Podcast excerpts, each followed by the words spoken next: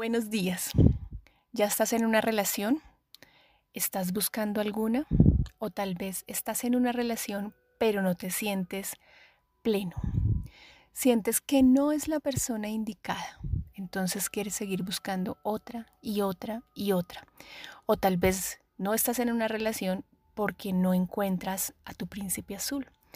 Y buscando a tu príncipe azul, como dicen por ahí, has besado muchos sapos pero lo malo es que los sapos no se convierten en el príncipe que estás buscando. ¿Y qué tal si no buscas un príncipe azul? ¿Qué tal si no requieres un príncipe azul? A veces buscamos la felicidad de nosotros en otras personas y decimos, yo quiero una persona que me haga feliz, que esté plenamente identificado conmigo, que haga lo que yo quiera. Eso es hacerte feliz, hacer lo que tú quieras. Pero resulta que las personas no hacemos lo que otras quieren. Las personas hacemos lo que creemos que nos hace felices. Y resulta que esa felicidad puede que no te haga feliz a ti. Pero si buscamos la felicidad dentro de nosotros y no necesitamos que alguien nos haga felices, es mucho más fácil.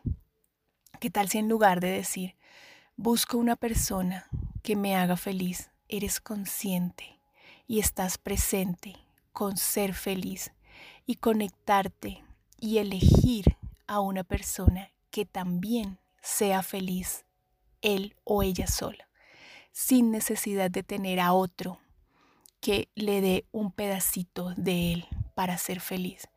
No busquemos nuestra media naranja, seamos una naranja completa una naranja completa que se une con otra naranja para ser completos cada uno, que no les haga falta nada si la otra persona decide irse, pero que sí puedan ser mucho más felices estando juntos, sin estar tristes o sin desbaratarse psicológicamente cuando la otra persona no está.